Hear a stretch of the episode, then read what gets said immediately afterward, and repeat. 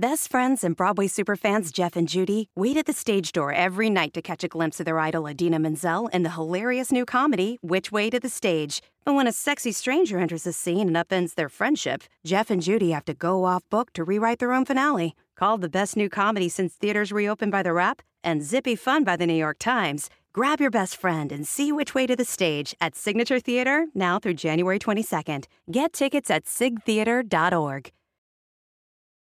Hello, querida Kouhai, bienvenida a un nuevo episodio de Fuyoshi Senpai.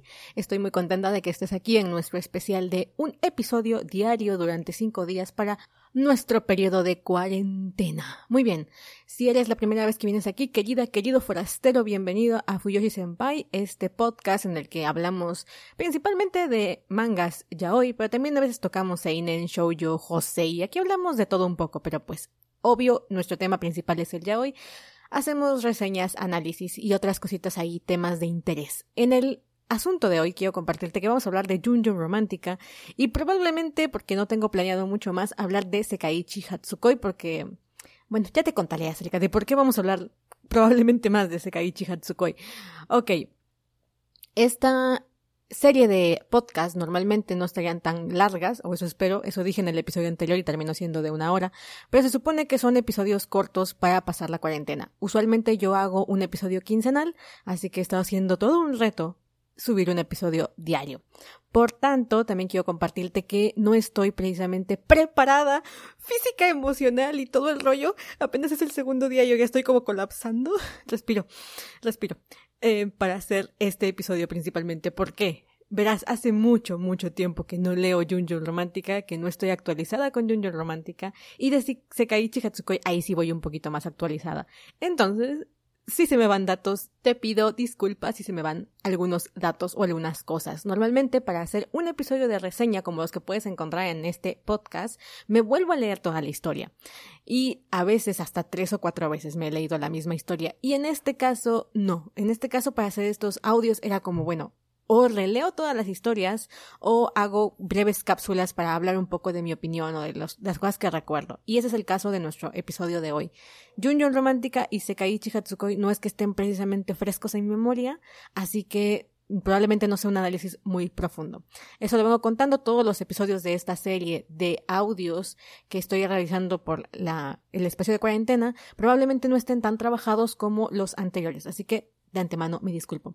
Como decía, si eres nueva, mi nombre es Gaby Senpai, o Gabriela Figueroa es mi nombre, pero más me dicen Gaby Senpai. Tengo varios años leyendo manga ya hoy, leyendo anime, leyendo, bueno, viendo anime, pero más que nada enfocada en el género ya hoy. Soy comunicadora por profesión y la verdad es que adoro hacer podcast y un día dije, oye, me encantaría hablar de programas, de episodios, de mangas, de historias con spoilers. Entonces, me gustaría que alguien reseñara historias, pero que no solamente me dijera de qué va, sino que también abordara un poco la historia y me dijera, oye, mira, yo pienso esto, yo pienso aquello, bla, bla, bla, y lo pudiésemos dialogar y yo sería muy feliz porque a veces me quedaba yo con dudas y con preguntas y bueno, muchas cosas.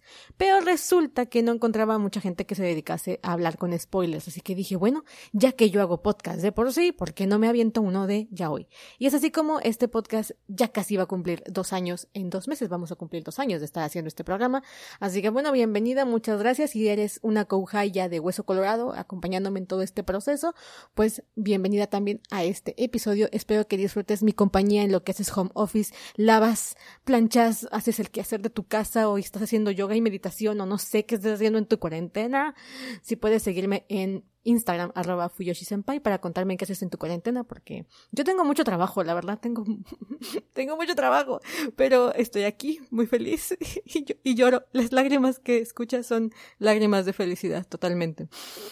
A María, ok, disfruta bueno, acompáñame en este episodio y cuéntame dónde me estás escuchando ahora que estamos en este periodo tan convulso de cuarentena y que hay mucho drama y muchas emociones negativas en el ambiente y que a veces viene bien de pronto distraerse y entrar en otros canales vibracionales. Muy bien, vamos allá.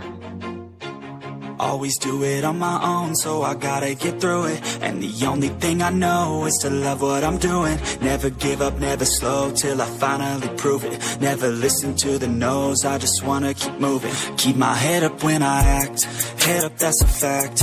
Never looking back, I'ma keep myself on track. Keep my head up, staying strong, always moving on. Feel I don't belong, tell my thoughts to move along. Push myself to be the. Bueno, yo sé que muchas personas le tienen un cariño muy especial a Junjun Romántica y de hecho estoy haciendo este episodio porque me lo han pedido. Yo creo que lo he comentado tal vez en algún otro episodio que he dicho yo nunca quisiera hablar de Junjun Romántica, no me, no me gusta Junjun Romántica, así que vamos ya desde el inicio con este pequeño mantra, con esta pequeña advertencia. A mí no me gusta Junjun Romántica, entonces sí tenía yo como pincitas para hablar del tema porque sé que mucha gente le tiene cariño. No sé, a veces siento que es como meterse de pronto con el fandom de, qué sé yo, Dragon Ball Z o de Sailor Moon, que hay ya tanto cariño por las series que a veces nos molesta cuando hablan mal de una historia o cuando hablan mal del personaje o cuando hablan mal del argumento. Y entonces yo decía, bueno, ¿cómo, cómo abordo Junjun Romántica sabiendo que no me gusta y sabiendo que es un manga icónico para muchas Fuyoshis? Creo que a Junjun Romántica le debemos varias cosas y eso, a pesar de que no me guste, lo reconozco completamente. Eh, le debemos en primer lugar que es uno de los mangas yaois más largos que se han publicado. Eh, Junjo Romántica se viene publicando desde el 2002. No es poca cosa venir publicando un manga yaoi desde el 2002. 18 años en emisión es bastante tiempo. Más de 30 volúmenes actualmente también.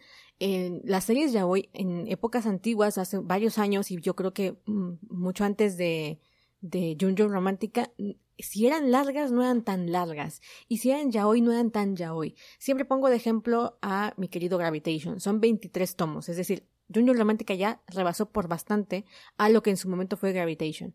Que también fue uno de los eh, yaois más sonados en su momento. ¿Y qué pasa? Que Gravitation no era un yaoi al pelo, no era un yaoi totalmente enfocado en el yaoi, era una historia de un chico que perseguía música o ser músico muy importante, tenía un conflicto romántico y en medio de todo eso había una serie de comedia y comedia y comedia hilarante que hasta te, te olvidaba que había una pareja protagónica y que había una historia de amor ahí detrás, o sea, se te podía pasar porque porque Gravitation es así. En mi canal de YouTube ah, hice un directo hablando de Gravitation es un directo que dura una hora. También lo subí por el tema de la cuarentena. Estuve subiendo diario un directo a las 11 de la mañana.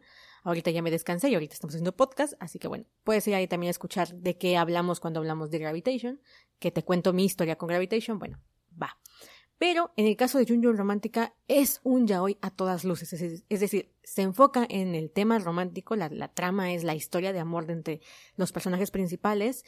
Y también hay mucho o muchas escenas sexuales. No estoy segura si hay más en Junior Romántica o en Sekaiichi Hatsukoi, creo que la verdad es que creo que es más en Sekaiichi Hatsukoi, pero bueno, supongamos, digamos que de todas maneras hay bastante tensión sexual y escenas sexuales en el manga de Junior Romántica, lo que no sucedía en otros mangas mm, tan explícitamente o tan románticamente, así que se lo debemos a Junior Romántica, fue un parteaguas para mucho del yaoi, es el anime también de los animes más largos que pioneros, Hoy en día yo sé que ya tenemos muchos animes ya hoy, pero en mis años de juventud es que lo recuerdo con muchísima claridad.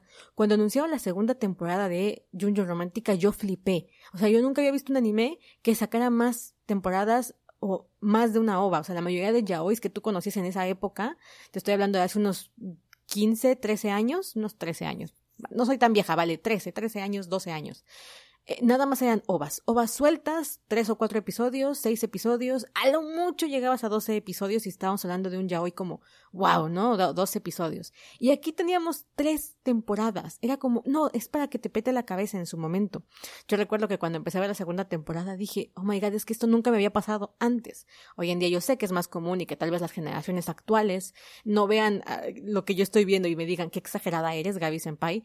No comenté esto, tengo 26 años, entonces sí hay una diferencia radical entre las Fuyoshis que están entrando en el mundo del yaoi que tienen 12, 15 años y las que ya tenemos pasaditos de 26. Yo tengo escuchas que tienen 30, casi 40 años y estoy segura que ellas se van a entender un poco más en este sentido. No es lo mismo haber consumido yaoi en la juventud de una persona que está casi por los 30 a verlo o consumirlo actualmente. Entonces, por favor, perdónenme si me emociono mucho y si les cuento cosas como abuelita que dice, en mis tiempos no se hacía tal cosa. Bueno, Discúlpenme, es que es así. Es verdad, es verdad. La tecnología ha cambiado mucho. El ya hoy, la industria ha crecido demasiado.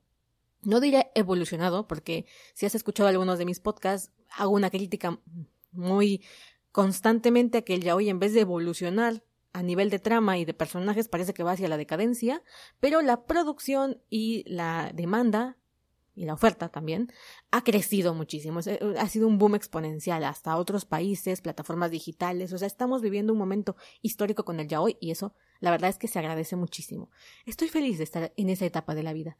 Muy bien, entonces, como dije, le debemos a Jun Jun Romántica el ser uno de los mangas más longevos y más largos en tema de yaoi, de ser uno de los animes con mayor cantidad de temporadas y haber sido el pionero en hacer que el anime yaoi llegara a otras partes del mundo, fuera como muy conocido y empezar a ver una producción constante de yaoi. También a él le debemos que muchas Fuyoshis de este lado del charco se hayan hecho Fuyoshis. Muchas iniciaron su recorrido en yaoi con Jun Jun Romántica. No fue mi caso, pero sí reconozco que mucha gente que conozco me dice que su primer anime yaoi fue esta serie. Así que entiendo el cariño que hay ahí. Muy bien. Además de esta autora, eh, en el 2002 que empezó con su con, Jun Jun Romántica, después en el 2011 creó eh, Sekaiichi Hatsukoi o la historia de Onodera. Shingeki Nakamura, que es nuestra autora, eh, inició Sekaiichi Hatsukoi en el 2011, así que tiene apenas 14 volúmenes y es un spin-off, es decir, un spin-off es una historia que digamos que se desprende del mismo mapa de una historia principal. En este caso, historia principal es Yun Romántica, que aborda a un escritor llamado Usami Akihiko, Akihiko, que se enamora del hermano de su primer amor, que es el lindo Misaki, y también se empiezan a abordar un poquito de la, trama sobre la, editorial, la industria, y de pronto de ese tema, de la editorial y de la industria de los libros, la autora genera o crea Sekaiichi Hatsukoi, que es un spin-off en el que se aborda a un editor de manga shoujo. De hecho, era un editor de, novela que conocía a Usami Akihiko. Es como están en el mismo mundo para que nos entendamos. Y nada más que aquí, él termina abandonando la editorial en la que trabaja, que es la editorial de su familia, porque quiere hacerse un nombre personal. Y termina cayendo en la editorial de manga shoujo.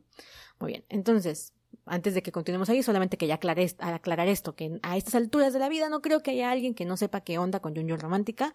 Es un manga viejo, bueno, no es tan viejo, no es de los 90, ¿no? Pero sí es un manga longevo que nos sigue acompañando en la vida, sigue siendo publicado, así que es normal que tenga una, una idea, aunque sea irrelevante de qué trata Junior Romántica. Ya sabes, en este podcast hay spoilers por todos lados. Yo nunca me detengo con el tema de los spoilers. Si no te gustan los spoilers, eh, de preferencia no te quedes porque te puedo arruinar la historia o te puedo arruinar la trama o lo que sea. Siempre en mis podcasts hay spoilers. Así que bueno, la verdad es que no, no quiero hacerte el resumen de qué trata Jun Jun Romántica, de qué trata Sekai Chigatsukoi, porque doy por entendido que ya más o menos los conoces. Voy a empezar a analizar un poquito o hablarte un poquito de mi opinión acerca de Jun Jun Romántica, que es el que más me han pedido. Así que bueno, ahí va. Ahí va, demos redoble de tambores antes de que me linchen porque yo sé que aquí hay fans y a muchos les gusta y discúlpenme porque no compartamos la misma opinión, ya saben, yo creo que eh, las opiniones son como el culo, todos tenemos uno y entonces pues en mi caso este culo no le gusta a Jun Jun Romántica, ¿qué te puedo decir? Ah, claro, por Dios, ¿Cómo se me pudo pasar? La otra cosa que le debemos a Junjo Romántica fue la creación de semes entregados y dadivosos y que daban el 150% por sus uques. Creo que esto ya lo conté en el episodio de Gravitation, creo. Que antes en el yaoi estaba todavía muy de moda este rollo de el seme es el controlador, el que no sufre, el que está seguro de sí mismo, el que siempre está como con el control de todo. Y el Luque es la versión femenina de la mujer que nunca está segura de lo que quiere, que siempre es insegura, que está sufriendo por amor. Entonces tenemos esta como mm, contemplación de chico-chica, nada más que en vez de chica es un chico, pero a veces era irrelevante el tema. Y casi siempre lo veíamos sufriendo por un seme que a veces no valía mucho la pena o que tenía ciertas conductas que parecía que no querían a la otra persona. Y bueno, en el caso de, de Jun Jun Romántica, yo fue la primera vez que vi a un seme tan entregado sin ser tóxico. Me había tocado semes entregados en otras historias, principalmente en ovas, pero siempre había una connotación que al final mm, hablaba de una nota de poder. Un asunto de poder es cuando alguien tiene más control de la relación que la otra persona, la que decide y no en un sentido de, a ver, tú y yo nos llevamos muy bien y nos amamos y nos queremos, pero dejo que tú decidas las cosas, sino yo tengo poder y tú no. Por ejemplo, Okane, Okane Ganai. O sea, hay un tema de relación de poder ahí que, por más bonito que más adelante se vaya convirtiendo la historia, uno tiene dinero, lo compra y el otro es pobre y necesita dinero. De hecho, de eso va la historia. ¿No? O Papa to Kiss in the Dark, que también es un, tema de poder, no en el sentido monetario, pero sí en el sentido de que uno es mayor, bastante mayor que el otro, y de hecho es su tío. Obvio, él cree que es su papá, ¿no? Eh, pero bueno, hay este tipo de relaciones de poder y a veces los semes no se veían tan inseguros o no se veían tan mmm, dadivosos, devotos a sus parejas, y principalmente no parecía que sufriesen por amor. Siempre veíamos el, el, punto de vista de Luke y siempre era como, es que no estoy segura de qué quiere la otra persona de mí. Yo estoy enamoradísimo de él, pero no sé qué quiere de mí. Ejemplísimo, claro, Switchy y Julie Eiri de Gravitation. O sea, Switchy siempre está como, ¿me quiere o no me quiere? ¿Es amor o no es amor? Ya dime que me amas por el amor. Le decía como muy de rogar cariño. Y entonces Junju Romántica viene a darle la vuelta por completo a ese esquema y nos presenta a Akihiko, que Akihiko es uno de los M's más devotos que hay, pero aparte todos los M's de la autora de Shigeki Nakamura van a terminar siendo así casi todos los, los ukes, digo los M's a excepción de la pareja terrorista, que ahorita hablamos de ella. Entonces es normal que para las que veníamos ya un poquito hartas de ver a Luke sufrir, nos encantase conocer a Semes tan entregados. Y después esto se volvió como un patrón en el que hoy en día casi todos los yaois que ves tienen a semes muy entregados. Y eso la verdad es que a mí me gusta. No te voy a negar esa parte, a mí me fascina eh, ver cuando una persona se esfuerza o da el 150% por alguien. O sea, sí me gusta. De hecho, yo estaba hablando, abriendo un debate en un grupo de Facebook en el que yo decía, bueno, en el tema del romance, ¿hasta qué punto uno encuentra como la línea entre rogar y entre luchar por amor?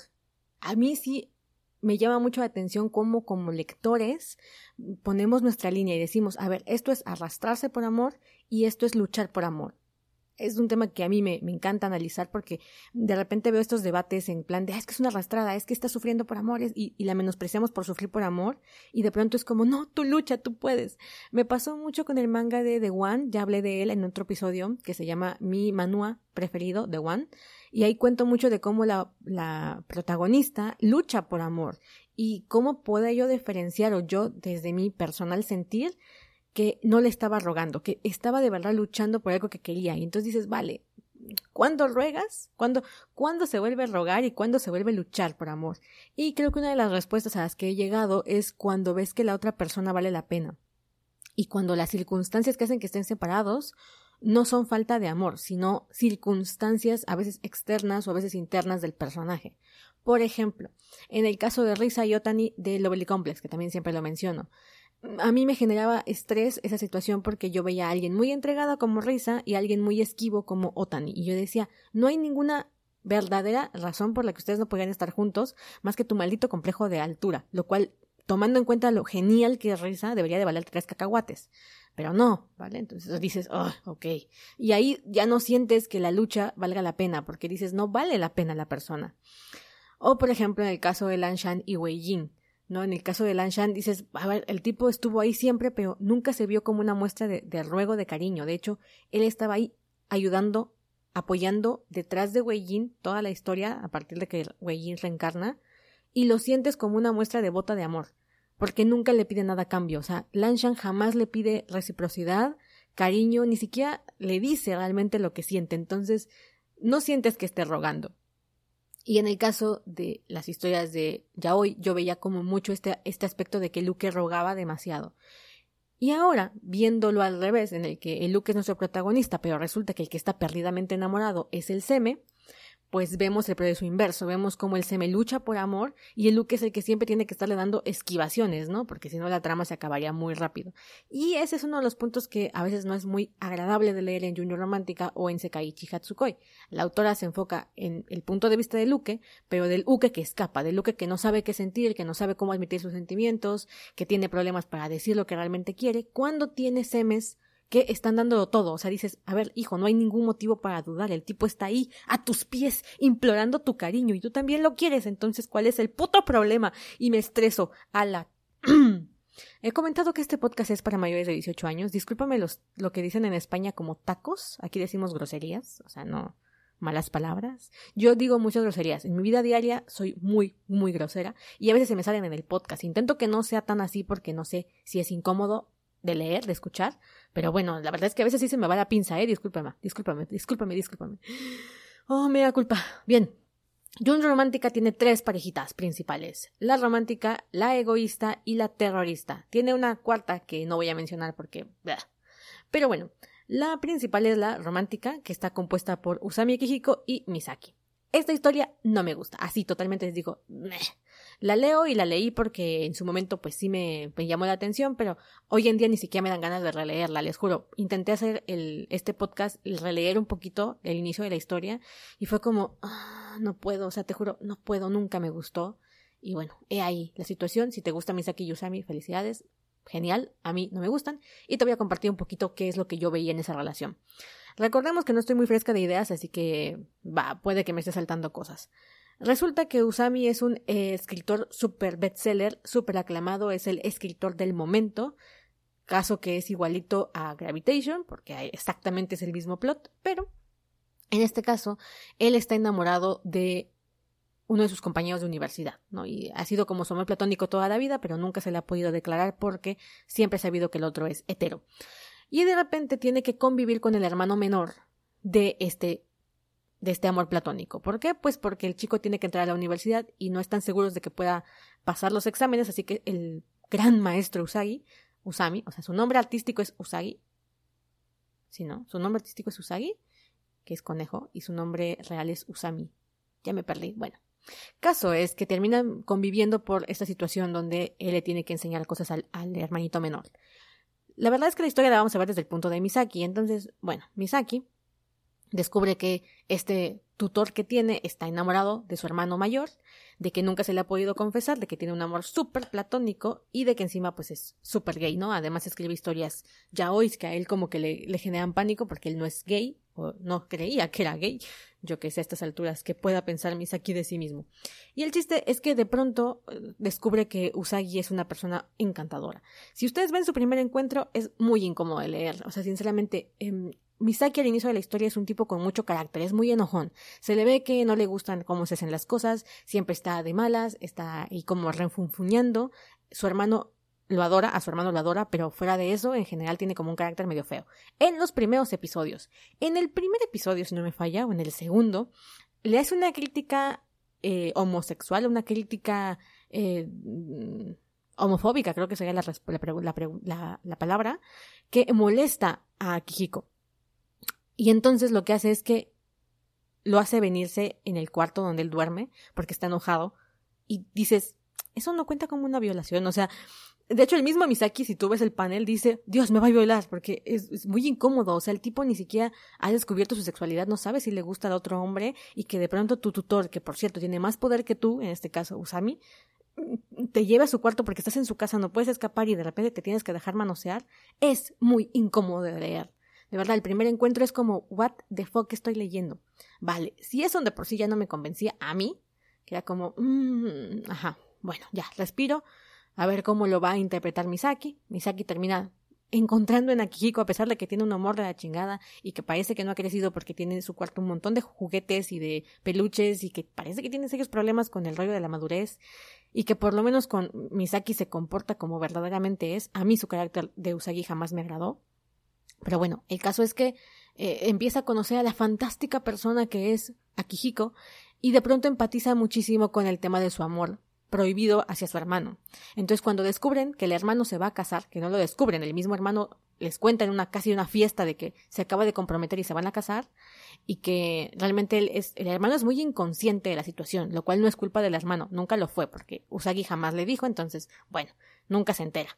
Pero Misaki de repente tiene un, desarrollo de empatía de dos capítulos en el que, por Dios, se siente súper mal porque el hermano está haciendo esto, incluso se enoja con el hermano, algo que nunca le había pasado. Entonces entiende de esa manera como que le importa mucho Usagi porque jamás había pensado mal de su hermano y ahora lo, vio como un idiota por no darse cuenta de los sentimientos de, del, del mayor, ¿no? Y de repente tiene una escena en la que empieza a llorar. Empieza a llorar por el amor no correspondido de Usagi. Y entonces Usagi lo besa. Ahí, o sea, te acabas de enterar que el amor, que tú creías que era el amor de tu vida, o sea, te acaban de romper el corazón en pedacitos porque el tipo no, eh, no te quiere y pues ya lo sabías, pero aún así por lo menos tienes que pasar el periodo de duelo, ¿no? Digo yo. Y de repente ves que alguien llora por ti y dices, oh my god, este es el amor de mi vida, y lo besas, y de pronto el tipo se convierte en un devoto total de Misaki. Hay una parte en la que lo explica, ¿no? Y dice, bueno, yo nunca tuve el valor de acercarme a tu hermano mayor, y eso me hizo perderlo. Entonces, en esta ocasión voy a ir absolutamente con todo detrás de ti para que tú no te me vayas a escapar, ¿no? O sea, no me voy a contener emocionalmente porque ya una vez lo hice y salió mal. Entonces, contigo voy con todo, ¿no? Como, este es el bueno. Pero el cambio me parece tan abrupto, tan de un día para otro, que yo nunca lo pude sentir natural ni fluido. O sea, fue como, ¿no? O sea, de pronto es así súper devoto y celoso y controlador y entregado. Y sí, yo sé que admiro eso, me gustan los personajes así, pero cuando encuentro de alguna manera sentido a que se sientan así.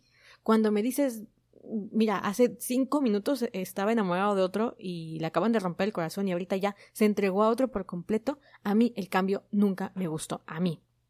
Y también eh, Misaki pues al inicio tampoco sabe cómo reaccionar, entonces desde su punto de vista también es muy incómodo de leer, o sea, para mí era muy incómodo de leer, que de alguna forma Misaki se dejó arrastrar por el cariño de Usagi, se dejó eh, fluir, vamos a ponerlo de alguna manera, hacia Usagi y tardó muchísimos episodios en empezar a sentir como correspondencia estos sentimientos, como a entender lo que estaba sucediendo, porque el chico llega a un punto en el que de pronto se da cuenta que está viviendo con él, que eso fue algo que él no planeó, ¿no? Que él nunca pensó que fuese a pasar.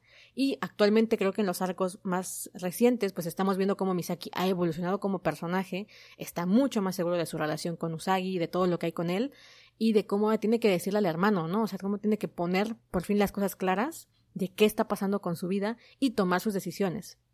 Esa parte me gusta, esa parte de, de la evolución del personaje la considero como lo más adecuado, ¿no? De decir, vale, a ver, ya, ya, ya estoy un adulto, ya he crecido, salí de la universidad, o sea, hemos visto la relación de estos dos por muchos años a nivel cronológico de la historia, lo vimos desde antes de entrar a la universidad y ahorita lo estamos viendo ya en el mundo laboral, siendo un adulto y cómo el hermano lo empieza como a presionar para salir de casa de Usagi, porque claro que no entiende que ahí hay una relación, que ahí hay otra cosa, pero es que hasta el mismo Misaki tardó años en entender el proceso de su relación, entonces para mí fue muy frustrante de leer, sinceramente.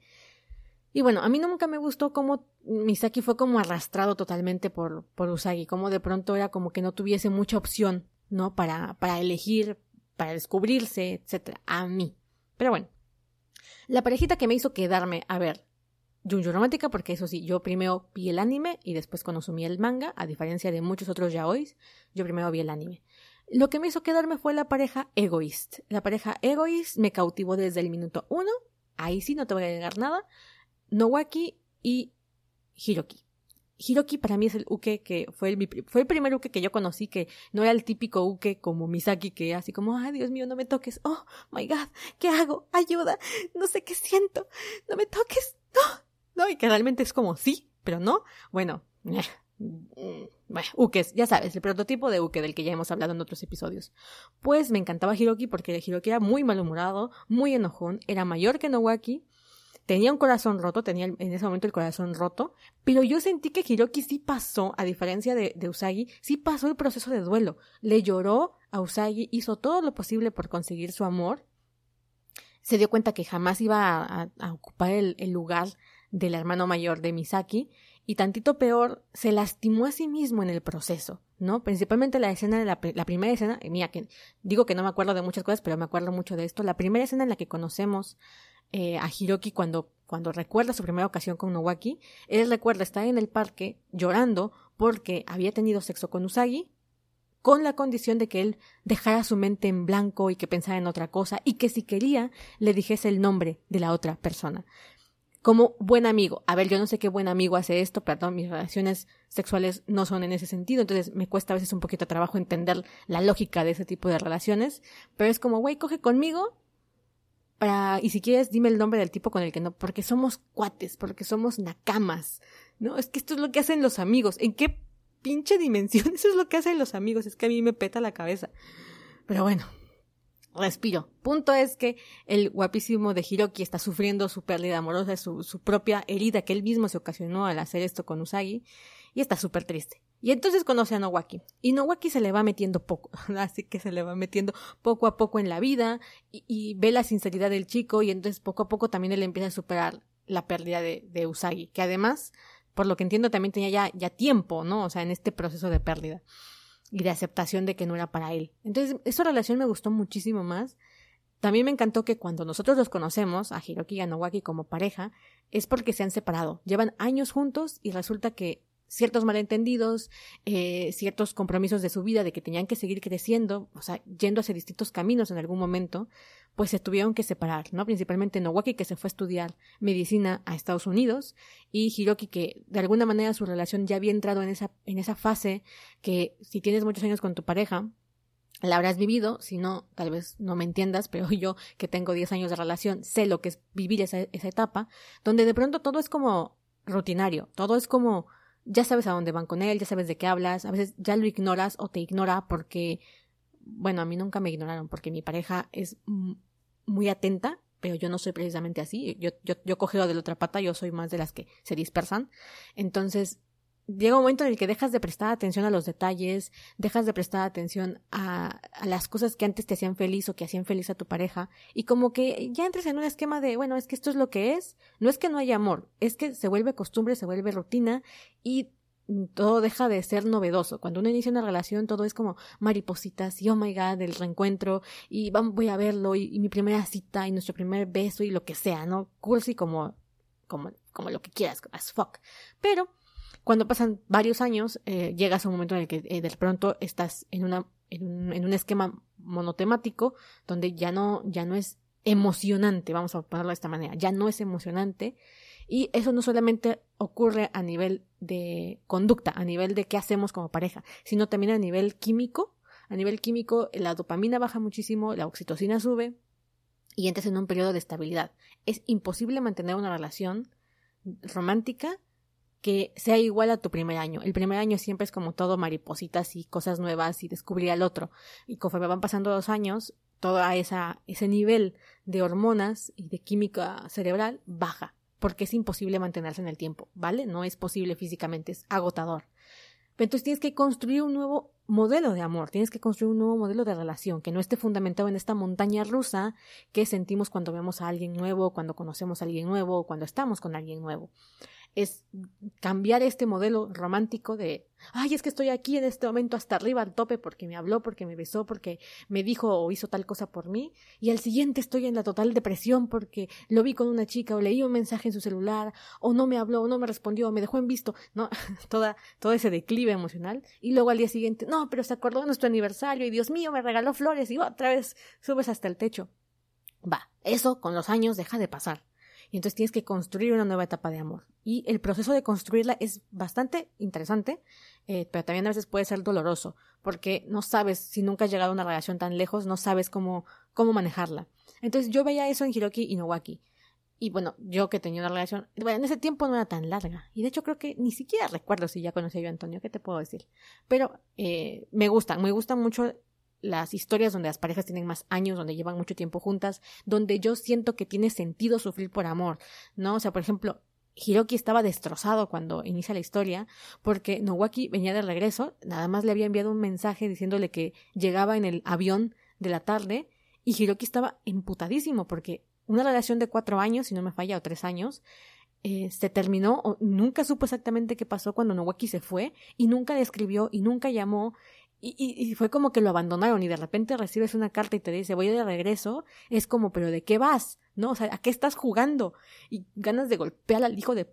Bueno, pues eso le pasaba a Hiroki, yo lo entendía perfectamente pero también entendías que ahí había un montón de sentimientos reprimidos, no solamente de ira o enojo, sino también de, de, amor contenido, de extrañar a la otra persona, de necesitar a la otra persona, o sea, hay muchas cosas y eso me gusta mucho en su encuentro, donde terminan en la biblioteca, creo.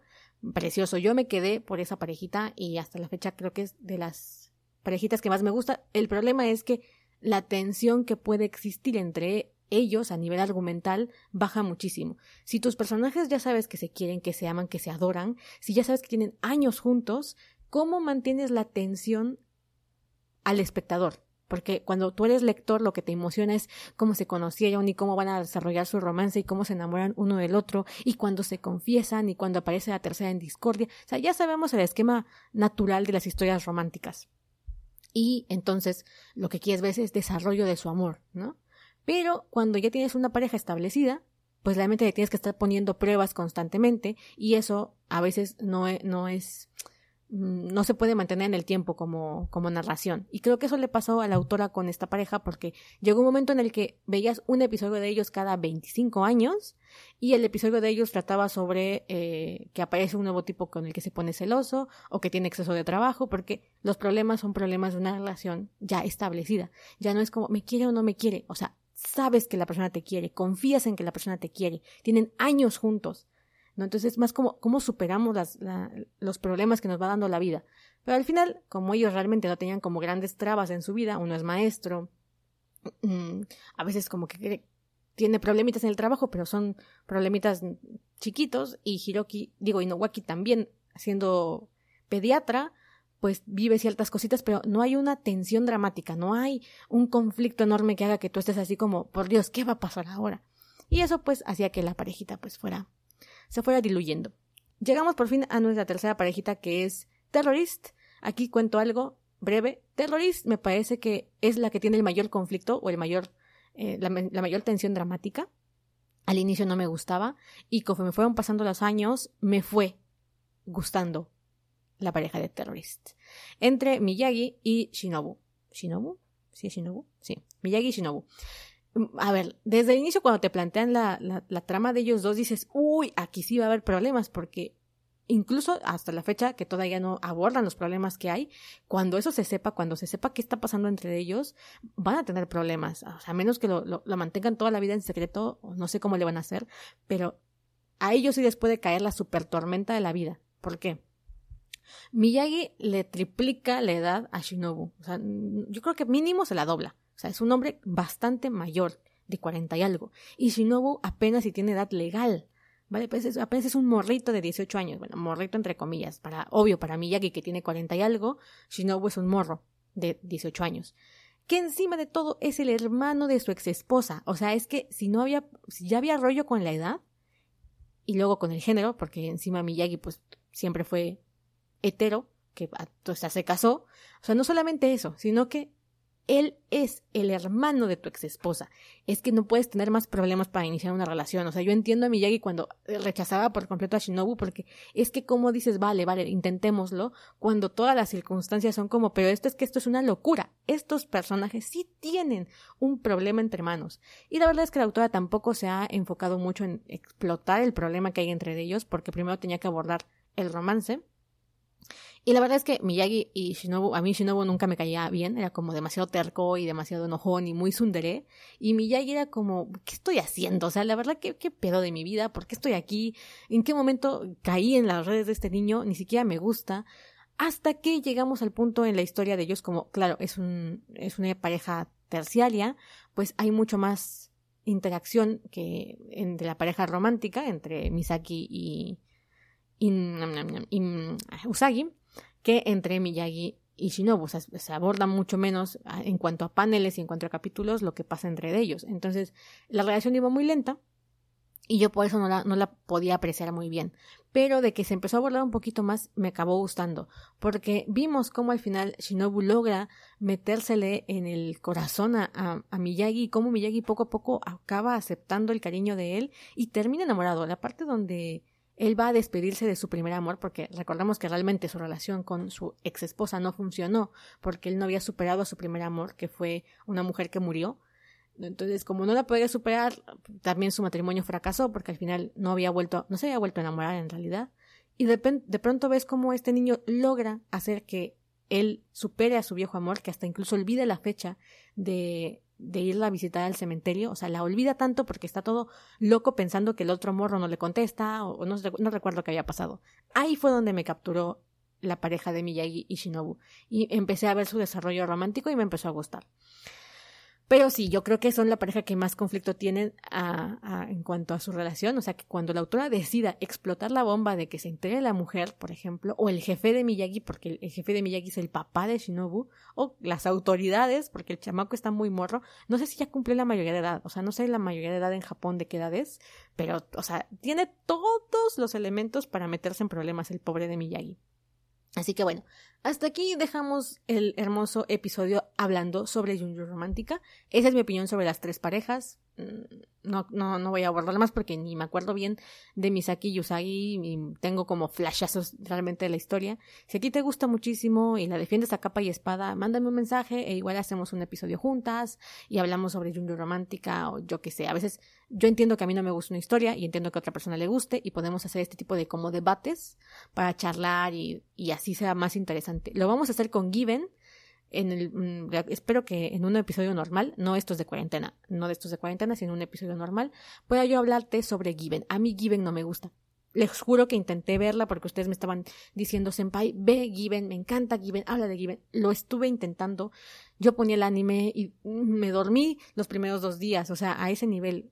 Pero tengo un eh, escucha que le encanta Given y tiene su propio podcast. Entonces, vamos a charlar sobre Given desde mi punto de vista, que es que no me gusta, y el de él que le encanta, para que les pueda yo como portar la visión de ambas partes y ustedes se vayan como más satisfechas, porque así es la vida y como yo dije ya, para gustos, ya sabes.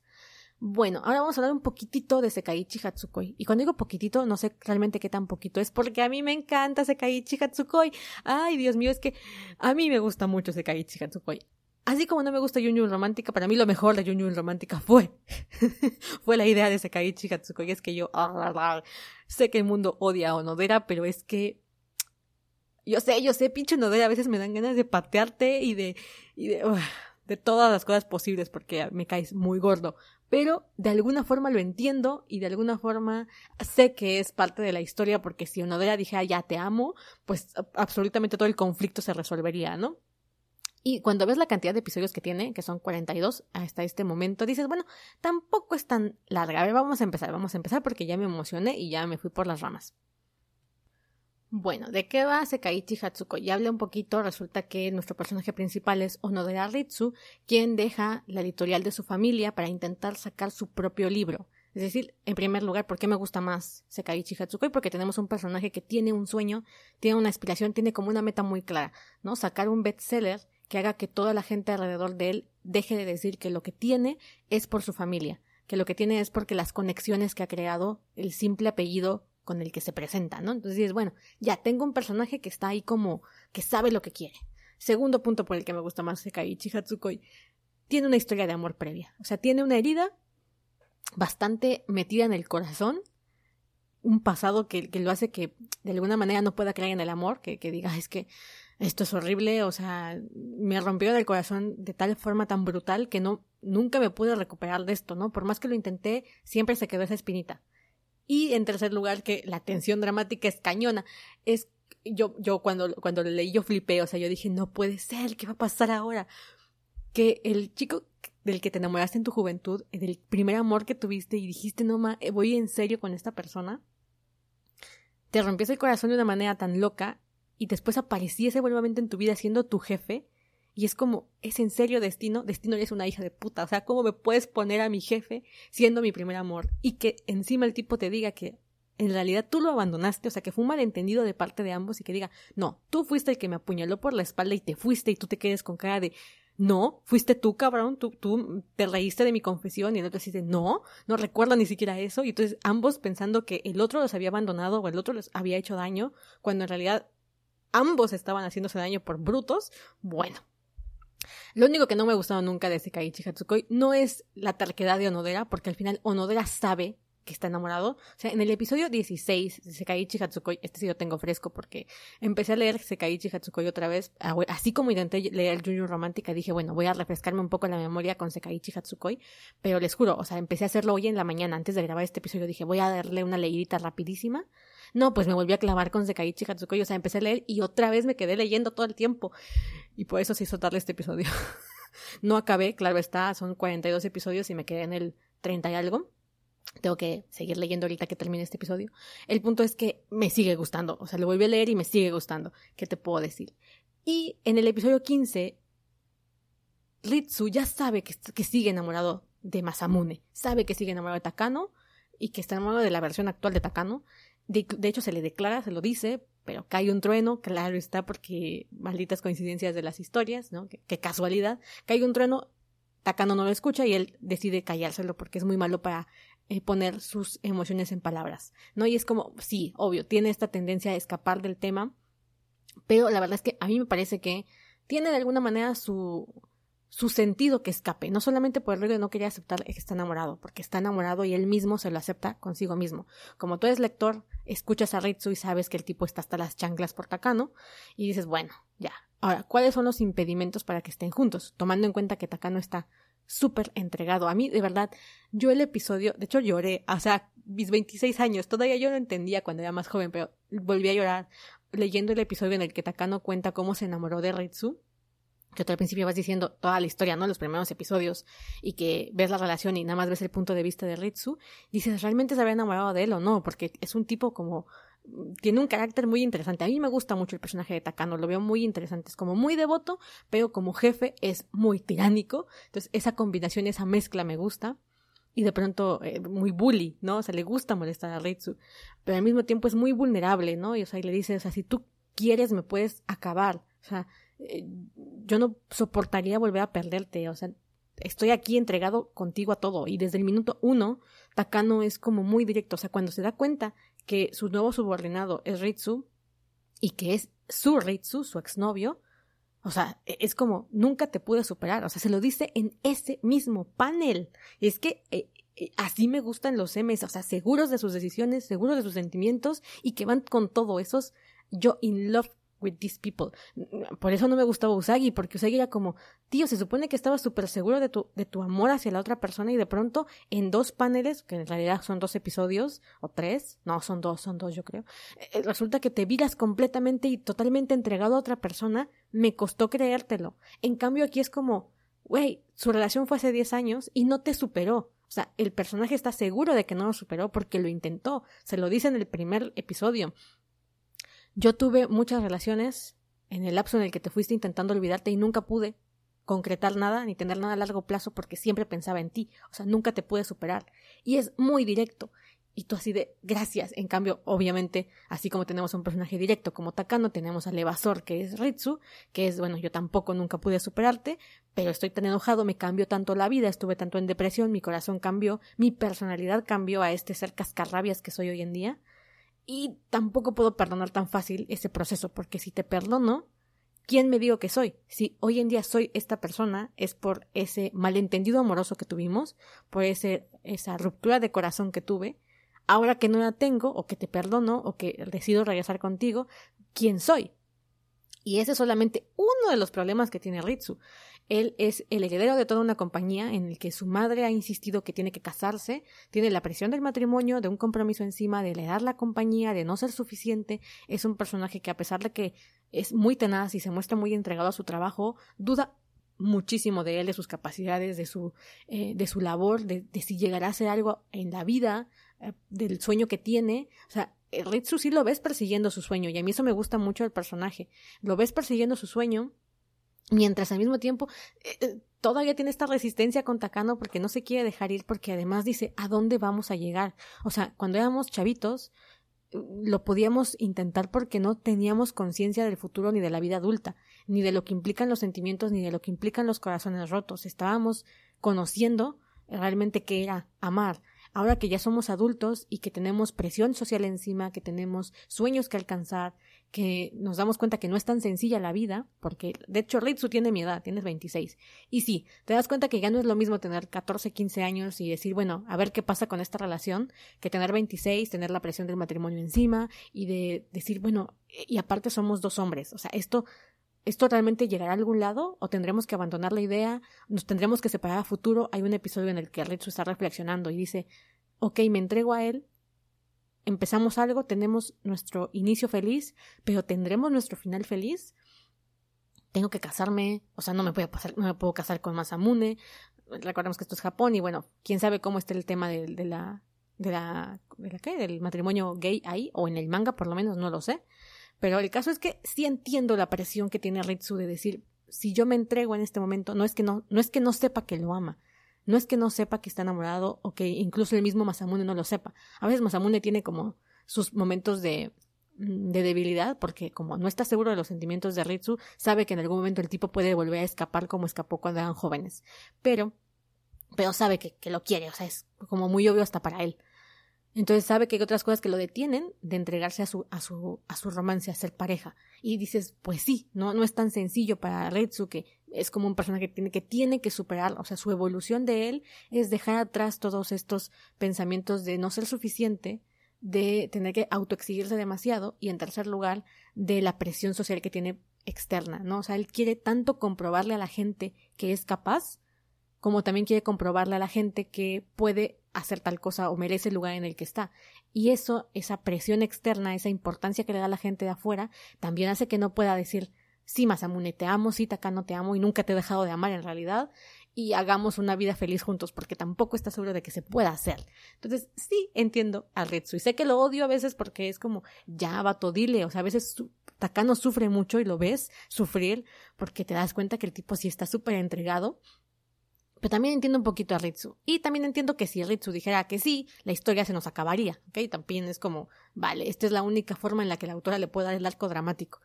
Pero bueno, yo espero que, que más adelante veamos el avance de esta relación. Me siguen gustando, no te puedo decir que no, me siguen gustando.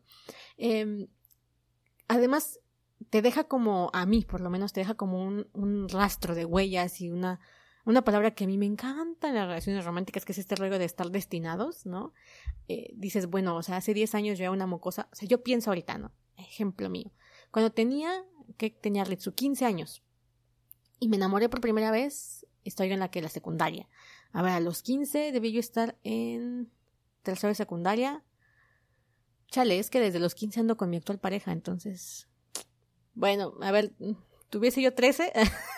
Vamos nosotros en el tiempo. Si tuviese yo 13 y me volviese a encontrar con mi primer amor, que mi primer amor fue en la secundaria también, iba yo en segundo, segundo secundaria creo, em, y las cosas no funcionaron, definitivamente no funcionaron, a pesar de que el tipo me encantaba y a pesar de que, eh, bueno, ya mis historias chotas de 13 años, ¿qué te cuento? El caso es que digo, bueno, si nos volviésemos a encontrar hoy, 10 años después, que a mí se me hace una tontería que no se puedan reconocer en la historia, ¿no? Dices, bueno, tenían apellidos diferentes, hay como motivos por los que no se pudiesen reconocer. Pero yo creo que si yo veo a ese chico del que me enamoré cuando tenía 13 años, lo reconocería.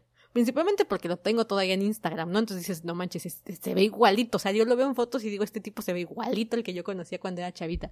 Entonces, Digo, tampoco se pasen, ¿no? De que no se conocían, no se reconocieron al primer momento. Pero bueno, suponiendo que no se reconocieron al primer momento y todo esto, digo, está, está interesante, ¿no? Como al final eh, hay una historia previa, hay un rescoldo donde hubo cariño, donde ambos se enamoraron. O sea, su relación de ellos no es como la de Misaki y Usagi, que fue como eh, mira, nos conocimos y en dos paneles, insisto, dos capítulos ya yo me había dado cuenta que es el amor de mi vida, sino que te cuentan un poquito cómo fue su relación de jóvenes, cómo lo intentaron, cómo la cagaron por ser jóvenes y por no tener eh, eh, madurez emocional ni inteligencia emocional para decir lo que estaban pensando.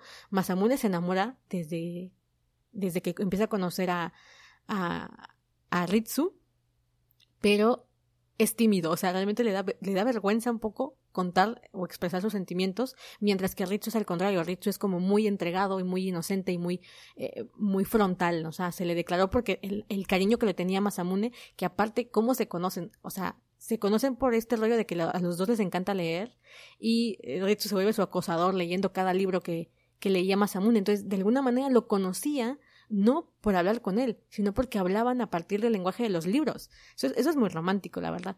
Y Masamune también se da cuenta que al final pues volvía a leer los libros y se daba cuenta que el niño lo había leído también y eh, de alguna manera entablaron ese lenguaje en común. Por algo terminaron trabajando en lo mismo, ¿no?